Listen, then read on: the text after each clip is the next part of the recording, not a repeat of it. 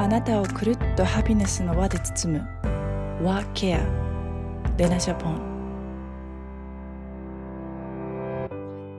はい、皆様、ハッピーフライデーワーケア with レナ小さな幸せの見つけ方母が娘のために作ったシンプルエレガントスキンケアレナジャポンクリエイティブディレクターのカニセレナです。北欧をはじめ海外で出会ったユーモアな世界観、そしてあらゆるジャンルで活躍するゲストを通して、あなたをくるっとハピネスの輪で包む30分間、今日も一緒に小さな幸せを見つけていきましょう。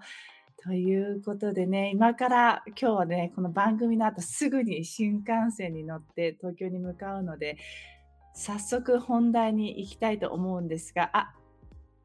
おはようございます。まさやさんもおはようございます。ありがとうございます。ではね、早速お呼びしましょう。本日のゲスト、えー、小地ゆかさんはですね、えー、私のマイディアビジネスママ大、ママ起業家大学っていうものを、えー、受けてるんですけれども、その同期でもありね、本当にいつも刺激をいただいていて、忙しいママたちの救世主でもある、ね、心と体を変化させていく献立配信サービス、献立コンパスをお届けしている、えー、越ゆかさんなんですが、ね、その思い、ね、献立コンパスの思いであったりね、ちょっと皆さん聞いたことない、えー、普段はね、顔出しをしてないっていうことで、プライベートもあまり話してないんではないかなということで、えー、夫婦のギャップトークもね、えー、お時間があったら聞いていこうかなと思います。では、お呼びしましょう。小地ゆかさん。おはようございます。おはようございます。お願いします。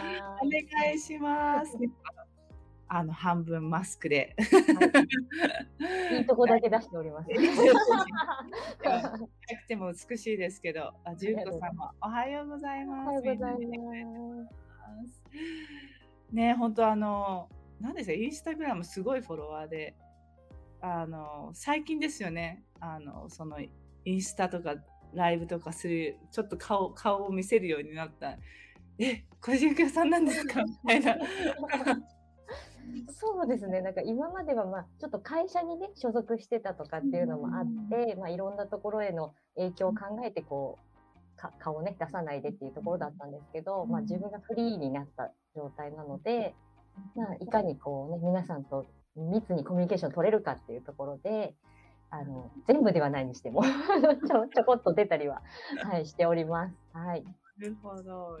いや、びっくりしました。一体どんな人があのこのインスタグラムやってるんだろう。すごい気になってる方いっぱいいると思うんですけど、マキ様、レナさん、ごじゆかさん、おはようございます。おはようございます。あの今日はみんなにお会いできるのかしら。クリスマス会もありますけど、あのざっくり、えー、じゃあちょっと自己紹介の方お願いします。はい、ありがとうございます。えっ、ー、と、まあ、インスタグラムの方では、家事代行ママ子中華というところの名前で、まあ、料理のレシピなんかをあの投稿しています。で、もともとはあの保育士をしていて、いろんなお母さんたちを見てきて、まあ、自分も母になった時にめちゃくちゃいろんな思いがあって、で、まあそういったお母さんたちを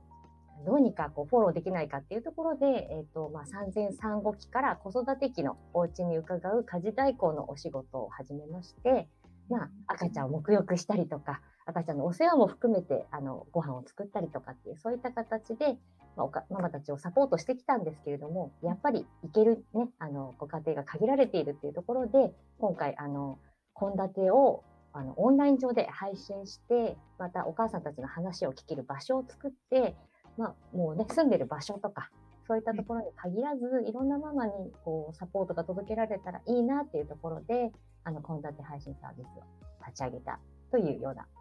はい、流れになってます。よろしくお願いいたします。私、ちょっと全然話違いますけど、純子さんが髪型かわいいって言ってます。ありがとうございます。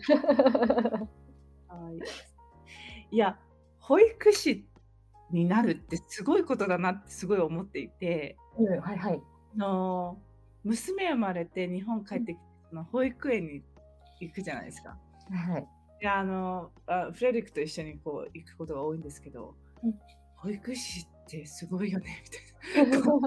自分の子供を一日預かって面倒を見るっていうこの仕事選ぶのすごいよね みたいな最初衝撃的で自分一人あの育てるのも大変なのに、うんうん、保育士になろうと思ったのどどど何がきっかけだったんですかそうですね、なんかもう本当に大元はあの英語の先生になりたかったんですよ。英語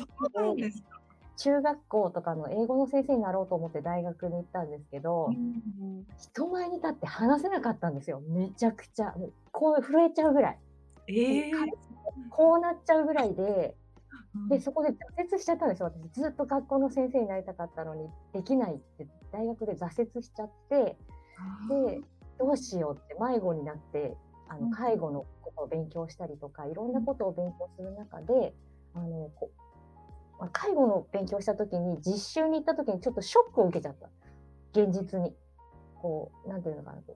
テキストとかでは、その人の尊厳を守って、うんえーケアをしていきましょうってなってるのに、現場はちょっと違ったっていうところでショックを受けちゃって、あうんねこれからあの悲しい現実を受け止めていかなきゃいけない人たちのところで、私の心は持たないかもしれないと思って、じゃあ反対に子供ってどうなんだろうって思って、あのまあ、知り合いのつてを伝あのお願いして、ちょっと見学をさせてもらったときに、ん。もう私の下手くそな音読でも、絵本読むのとかでも、何でもあの喜んでくれる。で、それが私も嬉しかったし、そのこれから未来に向かっていく、その、まあ、命じゃないですけど、そこをこう伸びていくところをサポートできるって素敵だなと思って、あの、独学で保育士試験を勉強して、うん。はい、あの働きながら資格を取って、で、保育士になったっていう、そういう一連の流れが実はあります。そうなんですね。なんか今、本当今今もうなんかもう自分プレゼンして、まあ、ママ大でもそうですけど すごいねこのプレゼンのあのスキルはっていうぐらいプレペアしてあの全然震えてないですけどそんな時期があったんですね。そうなん。もうずっと上がり症というか、うん、自信がなくてね。うんどどうやってい今みたいにそのじじ自信持ててそういうふうに今みたいにいられるようになったんですよ。もうそういう人多いと思うんですけど、前前に出るとかやら。まあ、まずはまあ保育士の現場で少し慣れてきたっていうのはあるけれども、やっぱりもうピアノとかガクガクだし やっぱりすごい緊張してたんですけど、まあ私の中ではちょっとその先のあの献立とかお料理にもつながるんですけど、なんかその料理ってすごくこうちっちゃいできたっていうのを毎日つ目の目の前にこう形になって現れるものだなって私は思っていて、でそれこそ、うん、専業主婦でやってた時も、自分がこう、なんかの役に立ってんだか立ってないんだかみたいな、すごくこう変なネガティブな気持ちになってた時にも、まあ、料理でこれを作れたとか、時間内に作れたとか、子供がこれ喜んで食べてくれたとか、そういうことの積み重ねが、なんかこう、ちっちゃい自信をこう積み重ねていって、うんで自分がやりたいこととマッチした時にこういう あのいけるみたいな気持ちになったっていう そういうこうプロセスがあります。というその土台がこうできたっていう。なるほどなるほど。いやでもありますよね。あのせいさんもえ保育士さん子供より日々の自分の心の支え本当に本当になんか保育園ない時に私たちもなんかチーンってしてます。ねこれじゃいけないだろうなと思いつつあのなんだろう、うんうんえ座れていくというかえうんうんうん。この子を一日どうやって見ればいいんだろう。まあでも家でねエンドレスで見るのと、まあ、お仕事で見るのとまたちょっとね違うああれもありますからね。でもうんよくあのいろんな子供のことをこうやって面倒見れ見れるなあ尊敬するなって思いますけどね。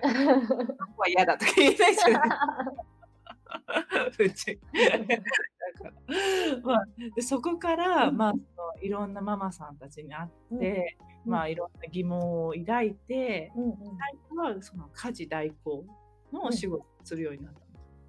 す。そうですね、まあ、保育士をしている時に何が一番疑問だったかっていうとあの子どもたちっていうのは保育園に来れば、まあうん、お家とはちょっと違った場所で保育士さんやお友達と、まあ、遊んだりいい時間を過ごしてケアをすることができるんだけどお迎えに来てるお母さんたちを見てる時にもうみんなもう一回ね日中戦闘が終わった状態で残 HP っていうか体力がこうなくなってるところからもう一戦行かなきゃいけないっていうところで。やっぱりこう余裕がなくなっちゃって、もう早くしてとか声上げたり、こうね、気持ち的にざわざわしてるお母さんそうそう、たくさん見てきたときに、本当にケアが必要なのってお母さんの方なんじゃないのって思ったんですよ。うん。あの、お家に帰っても子供が、お母さんとかパパママとかがイライラしてたり、なんかこうしてたら子供も気を使っちゃうし、じゃあその子はお家でゆっくり心と体を休められるかっていうと、そういう環境じゃなくなっちゃうよねっていうそのつながりを見たときに、こうパパママ、特にママをね、ケアしないといけないんじゃないのかなって思っていて、で、実際自分が母になったらやっぱりねって、これはやばいよねって。そうママだママが笑顔で笑顔でって言われるけど笑ってたいよそりゃってだけどできないんだよみたいなこの葛藤をやっぱ自分も感じてじゃあどうやってアプローチしようって思った時に実際にその家庭に行ってママに寄り添って、えーそのママの、まあ、個別にねあのあったそのケアができるっていうところでその、まあね、ママのところに行ける家事代行の仕事を次に選んでみたっていう流れがあります。偉いっすね。いやいやいや。選ばないっすよ。だけど、本当に、本当ママって家庭内ってすごく、あの、まあ、あのレナジャブンで食べるビタミン D、3 D は開発したのもそれがきっかけですけど、女家庭内の女性がうん。元気じゃないと家庭って回らないんですよね。そうなんですよね。うん。小さい時よく覚えてますけど、母が忙しくて、うん。まあ、なんか、なんかあったんでしょうね。なんかこう、家の中でこう、ちょっとストレスフルな時期があった時があったんですけど、うんうんその時は私は学校で心臓が痛いって先生に言ってたみたいで、うんうん。先生がすごくあの敏感な、まあ、おばあちゃん先生で、うんいや彼女はその心臓が痛いって言ってるのは何か家庭に問題があるんじゃないかっていうので、そのお母さん呼ばれて、うん。あの家庭大丈夫ですかっていうふうに聞いた聞い聞いた時期があって、うんもうその母もボロボロに泣いてうん。やっぱそこでそのすっごいいつも頑張って働いていろいろしてるけどやっぱりプライベートとかいろいろとかそのうん。バランスが取れなくてうん。もうなんだろうそうストレスがもう家庭内に入っちゃう。んそれがまあね敏感な子供たちが拾っていくっていう部分で、うん。いやその記憶がすごいあったんで、うん。ああーなんだろうモナが生まれた時がうんやっぱりモナの前では笑顔でいいられるようにしようっていうのがちょっと自分の中であったんですよ。うんうん。無理ともうなんか、ね、ここはね本当にうん。バランスママたちのバランスを整えるっていうのが一番家庭の円満につながるなっていう、うん。うんねどうしても中心にならざるを得ないですからね。うん。ねあのパパ頑張ってくれてもねなんでしょう、個性っていうものがきちんとこう家庭を円満にしていくというか。うん。そこでその献立っていう今のうん。家事代行だとまあ本当に限られた、ね、家庭にしか行ってないっていうところから、できるだけ多くのママもうこれ嬉しいことですよね、ママたちにとって、ママをヘルプするサービスで献立コンパスっていうものなんですよね。そうですね。まあ、もともとは自分がその家事代行の会社にいたときに、まあ、献立の監修をとか試作をする担当をしたんですね。で、その時に、まあ、献立のまあ見本っていうか、基本もらって、まあ家でやるんですけど、それを自分が使った時に、めちゃくちゃ楽だって思ったんです。買い物のこと考えなくていいし、全部作り方も材料も書いてあるし、わ、すごい楽。で、しかも、え、今まで私こんなに野菜食べてなかったのとか、本来はこれぐらい取らなきゃいけないんだっていう、うん。そこのこう、標準っていうか、そこがこう健康的な標準があのちゃんと合ってくるっていう。不安材料、うん。そしたらもうなんか体調も良くなってくうん。るし、そうするとね、体調がいいとメンタルも良くなっていくしっていう、その、あの、まあ、快適なループみたいなのを自分の中で感じ始めて、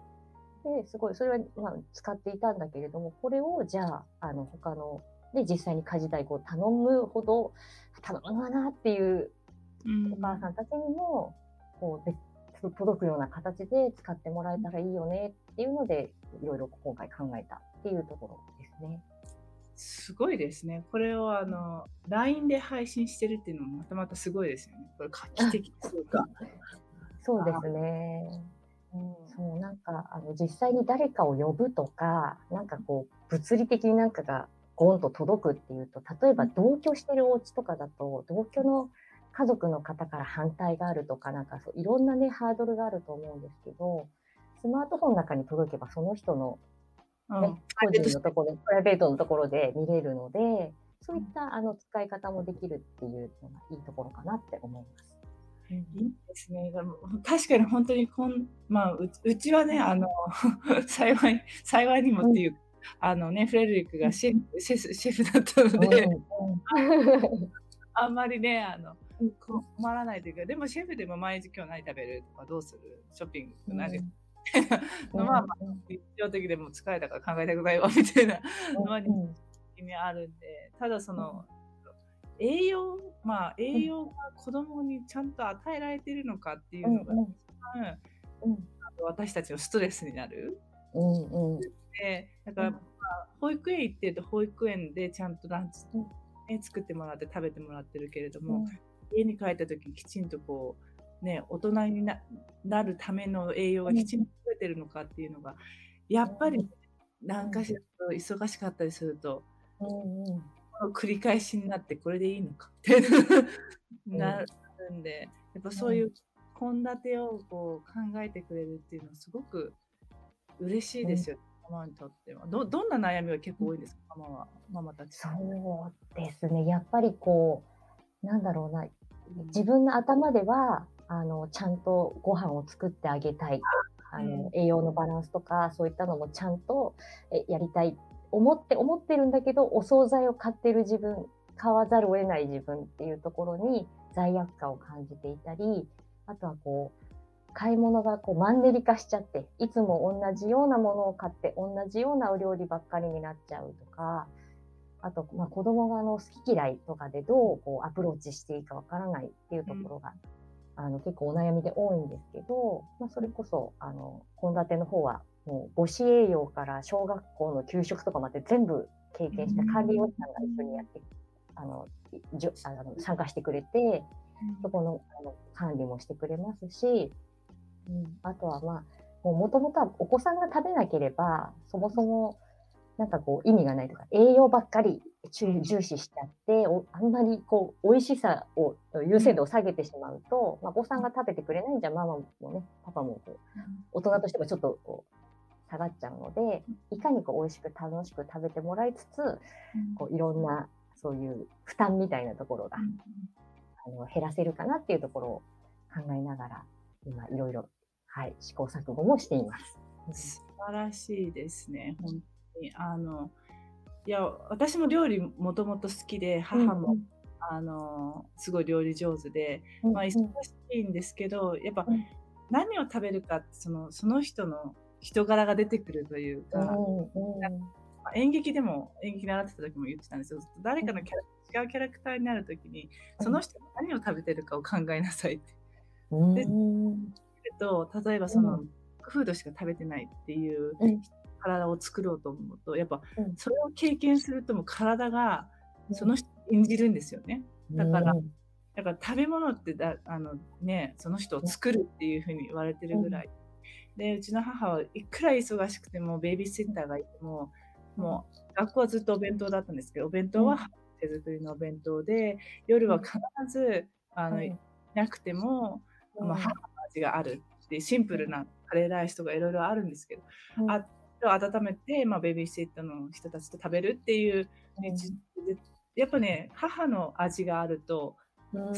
ないんですよね。だからそういう思いを。忙しい、まあ、姿を見てても、じゃあ寂しかったかっていうと、そう全然寂しいって思いは全然なくて、そこから愛情を加えてるってその胃袋をつかめっていうね、男のつかめって言われますけど、まあ、それで育ってきて、で、じゃあ、いい旦那さんをつかむには胃袋から使わないといけない。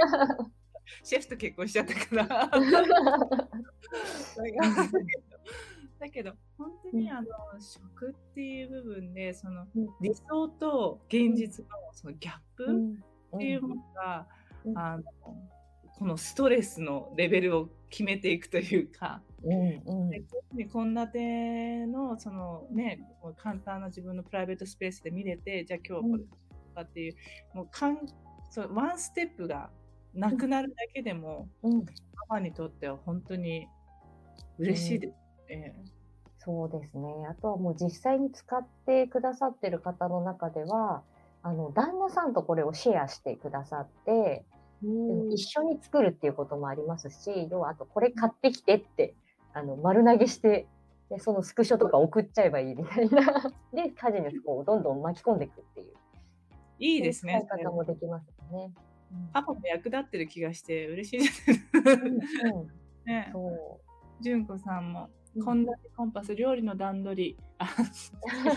やられてくれてる。段取り。すごい早くて作りやすいっていうう。のと、うん嬉しい中忘れてた料理の楽しさを思い出させてくれました。ありがとうっていう。うんありがとうございます。本当にね、これって一個のその料理って、あの、まあ、一つのストレスリリースでああって楽しむ楽しんでるアアクティビティがストレスになってしまってるっていうママたちが多い中で、うん。うん。こういうこういう素晴らしいサービスっていうのは本当に求められる。今うん、どういうふうに、何でしたっけ、このサービスは手元にあの使えるんでしたっけ？えーとそうですね、えっ、と、ラこ LINE、私の公式 LINE の中で、あの、だけで、あの、配信するとか、お申し込みいただいた方に配信していくっていう形なんですが、今現在、あの、ちょっと殺到してしまって、いやおー一時ちょっとあの停止してるんですが、年明けには再開できるかなっていう見込みで、まあ、実際はあのスマートフォンの中にあの届くんですけど、ちょっと拡大すると印刷して使っていただくこともできて、こんな感じで、なるほどな。はい。る、ちょっとね、これ、これがあのスマホの画面に映ると思っていただいて、で、あの、まあ、中身、一部ですけど、どんな構成になってるかっていうと、今週の献立、リストもついてます。おこの通り買ってもらっちゃえば OK で、ね、帰りパパの仕事に帰ってきてって言えばいいですよね。そう。であのバラバラに作りたい方これ食材別のインデックスがついてるので例えば豚バラ肉今日あるけど何作ろうかなって思ったら何日目の食材で作れますよみたいなことも全部こう、お家のねあるものから作りたい人用にはこのインデックスがついてて。うんうんうん実際にはこんな風にこうねその日の、まあ、材料だからこの日のこれだけ作りたいとかいうのも OK なんです。うんうんうんまとめて作んなくても OK で、この日のこれだけ見て、うんで、ここにもなんか、どれ、どの工程が何のことかって書いてあるので、はい、その作りたいのの工程だけ見て書いて作ってもらっちゃえば OK。うん、あとはもう、めんどくさいとかどうしようって時は、この し、しんどい日の鍵っていう時に、これをさらに簡単にする方法とかが書いてあったりするので、えーこれをやってもらえばちゃんと使い切りも、楽に使い切りもできちゃうよ、みたいな、そんな作りになってます。あとね、やっぱ買いすぎちゃったりすると、なんか使わずに冷蔵庫でしなびれてるっていう。そ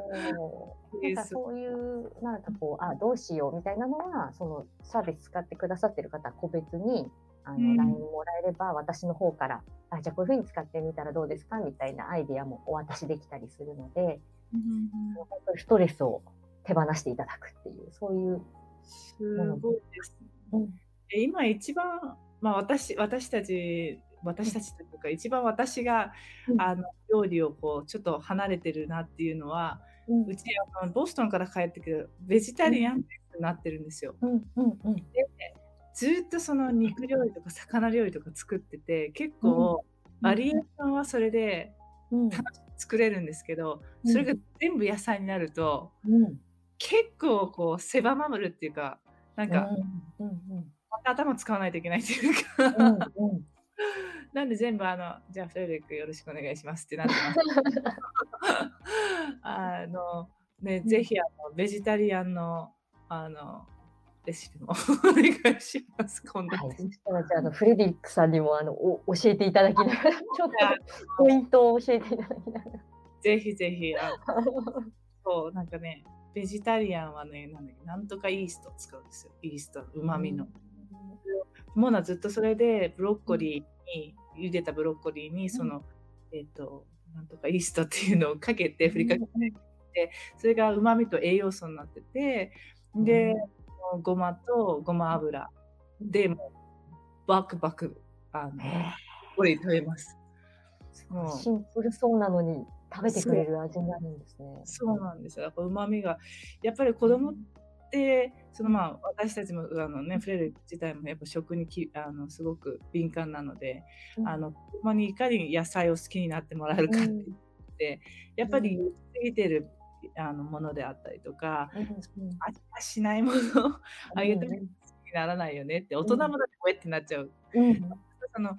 ちょうどいいあの硬さででちょっとお塩とかうまみが引き出すようにっていうのを、あのちゃんと考えればそれはね美味しいって思うわけだから、うん。そうだよねっていうそのベイビーだからって言ってそのムッシュしたりとかしたら逆にねその、うん美味しくないっていうイメージが舌についちゃってうんなかなから成長できないよねっていう話をして、さんからもうんコメントいただいてます。見れたって、こんな手は料理好きでもない。神です。ご自由かさん。すごい褒めていただいてありがとうございます。あの、でね、今殺到されてるって、だってね、1日で1500人でしたっけ？登録そうですね。はいはい。うんすごいですね、これね。そうですね。求めてそう想定想定外でちょっと私も何が起きてるかわからなかったっていう。すごいですね。これはケアするの大変ですね。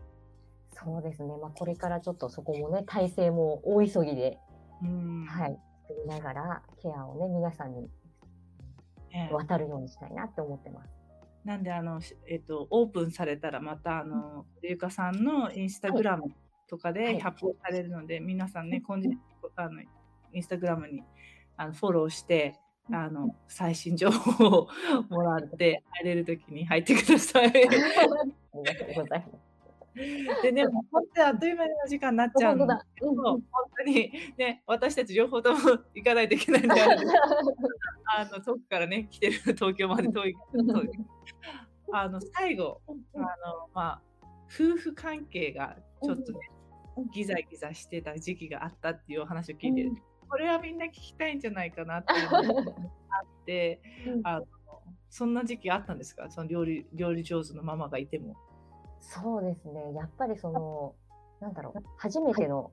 子供を,、うん。をね、産み育てるっていうところで、ね、こう男性と女性で、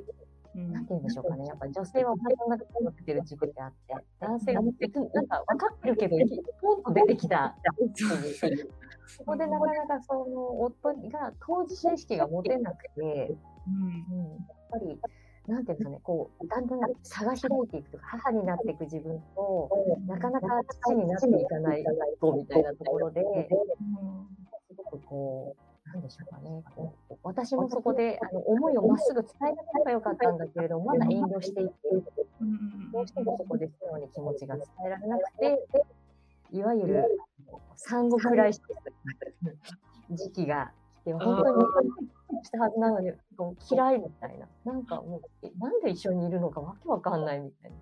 ぐらいに、本当にあの、み溝というかもう、なんかバッガツッと開いちゃった。と開いてしまった時期がありましたね。それはね、でも本当に男性はね、産んだわけじゃないし、もうね、9ヶ月キャリーしてるわけでもないし、痛みも経験してないしみたいな状況で、そんな、そういう経験してる方結構いっぱいいるんじゃないかなっていう、なんか、うん。何がきっかけで、その、今ね、その、うんまあ、グッバイしなくて、なんか あの、いられ、いら、絆が深まれたんですかそうですね。まあ、その、まあ、水、なんかちょっと差が開いてる間も、なんか毎日その、メモみたいなのを残していたんです、夫に対して。えっと、今日どういうことがあったか。うん、見えない。なんだろう。あの、日中って見えてないと思うので、夫は私と子供がどう過ごしてたかっていうのを、まあ、日記じゃないですけど、そこに書いて、こんなことをして過ごしたんだよっていうことを、まあ、諦めずに伝え続けていたっていうことと、まあ、あと2人目を妊娠した時に私が切迫流産、切迫早産で、もう、あの、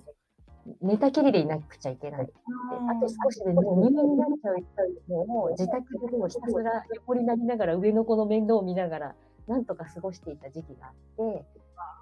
その時に夫が要は家事を全部やらなきゃいけなくなってしまう私が動けないので。なるほど。上の子のお世話もある程度しなきゃいけないってなった時にやっと当事者になったんです。家事、育児の当事者として自分が考えるようになった。でそこで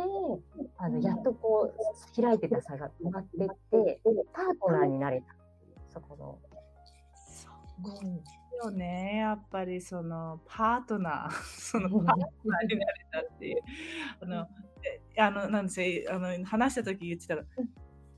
共通経営者 になれたっていう。なんかあのね、逃げるは恥だが役に立つというドラマがあって、そこで出てきた言葉なんですけど、それこそ本当ね、夫婦は共同経営者だっていう言葉で、夫婦揃って、はあみたいな。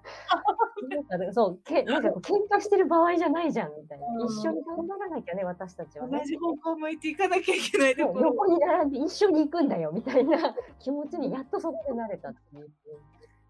う。ん、それすっごい大事ですよね。なんかやっぱりそこができそこのきっかけがあるかないかで本当に違うというか、夫婦関係も変わるしもちろんその、ね、夫婦になっても女男同士っていうのは変わらないのでなんかその部分でそのじゃ母と父になった時に、本当にそこで同じ方向性方向を向いて共同共あの、ね、パートナーとして歩めるかどうかっていうのは、日々そのちょっとした努力なんですと思うんですけど、うん、だけど何かのきっかけ例えばその、まあ、本当に大変だと思うんですけどその切迫相談のその寝たきの状況。でもそれがその旦那さんにとってはいいきっかけになって、人で見ないといけない。彼でその場所に置かれる？やっぱ甘えちゃいますもんね。何でもできるママがいて、でなんかこう全部やってくれてっていうのがこうやっぱり男性は僕はお金稼いできて家のなんかあの入れたっていうそういう存在が日本はまだ多いのかなっていうのが。うん、でもね、よかったです。仲良く。ね、やっぱりこう当たり前にやるって女性が家事って当たり前にやるっていう意識がまだまだ残ってるので、うん、そこのそれを当たり前じゃないんだと思う当たり前じゃなくて一緒にやっていこうだったっていう、それもこので作って、その地域地球と一緒に作っていってほしいなって思いも私は結構ありますね。そうですよね。なんかそのね、当たり前っていうのが一番怖いですよね。だからあの、あの藤ゆさんが言って最近身近にある当たり前をありがたいと感じれる体と心でいることっていうことが、まあ、幸せにつながるって本当にその通りだと思いますけど、うちもあのまあ本当に外国人でデンマーク人なんで、まあそういう面では本当に何でしょう。当たり前あこれやってくれるんだみたいな。びっくりすることがあるんですけど。でも常にやっぱりありがとうっていうあの言葉は欠かさないでい,、いるようにしてって、まあこう一緒に、ね、四六時中一緒に仕事しててもまだ仲良くいられるかなっていうのがあってそのメンタルと体づくりって本当に大切で、あのもうそこはねまた食にもつながっていくのでね、なんでその小じゆかさんの、えー献立コンパス開いたら登録して少しでもね余裕心に余裕を持てるようにヘルプを、ね、頑張りすぎないっていうのがやっぱ大事ですよね日本人のママたちは頑張りすぎちゃう。うんね、本当にそうだと思います。ずっと、わがままでいいと思います。ですよ、本当に。言い言いなさいっていうぐらい。やりたくないって言っていいんだよっていう。やらないって言っていいやらないいいと思います。本当にそう思います。で、後でね、外で愚痴ってても、愚痴るぐらいだって言えばいいじゃんみたいな。うちなんか手伝ってですよね。手伝ってって、もう一緒にやってって。だって言わないとやっぱりね、気づかないですもん。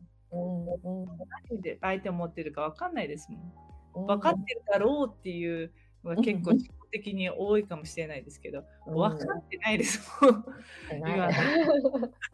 自分も分かんないですもん、言ってくれない。雰囲気で撮ってとかって、そんな言われてもみたいな。こっちもいろいろあるし、みたいな感じだから。だからね、言って、発言して、ちゃんと伝えて、そこで何か、まあ、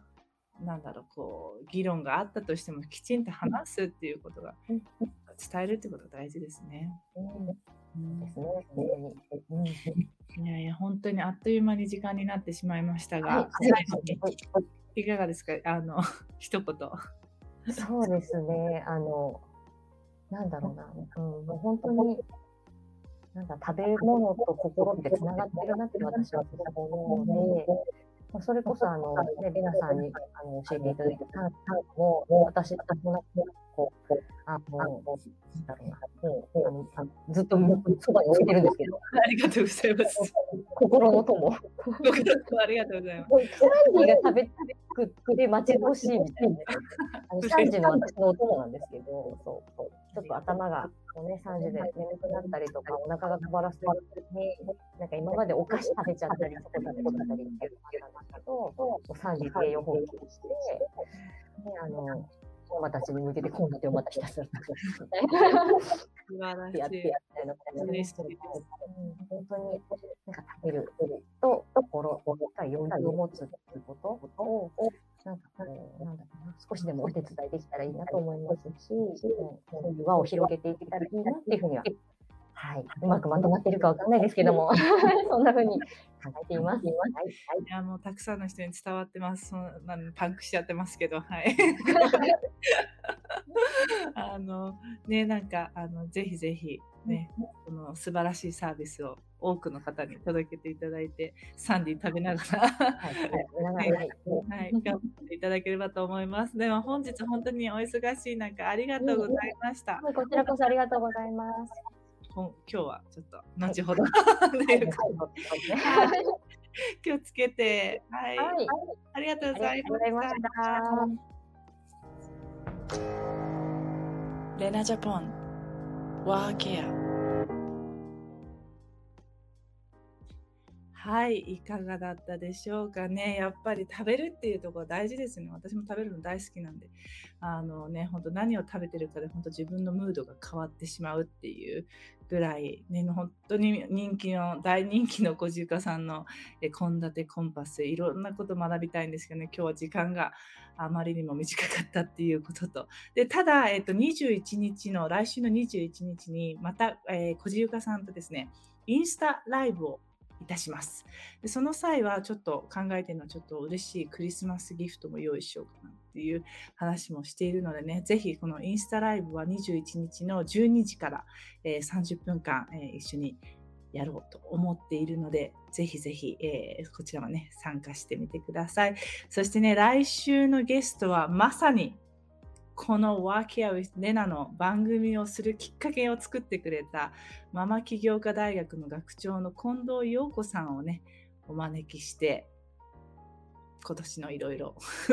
お話ししてきた。超ゆるい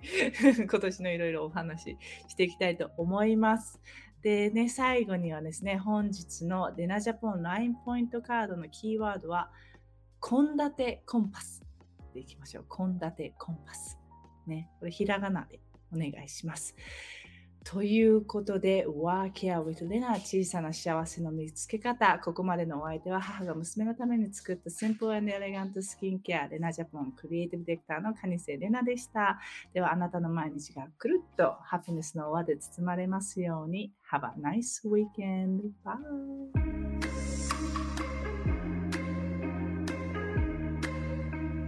聞いてくれてありがとうございました。ぜひ購読、シェア、いいねしてくれたら嬉しいです。Love yourself. See you soon.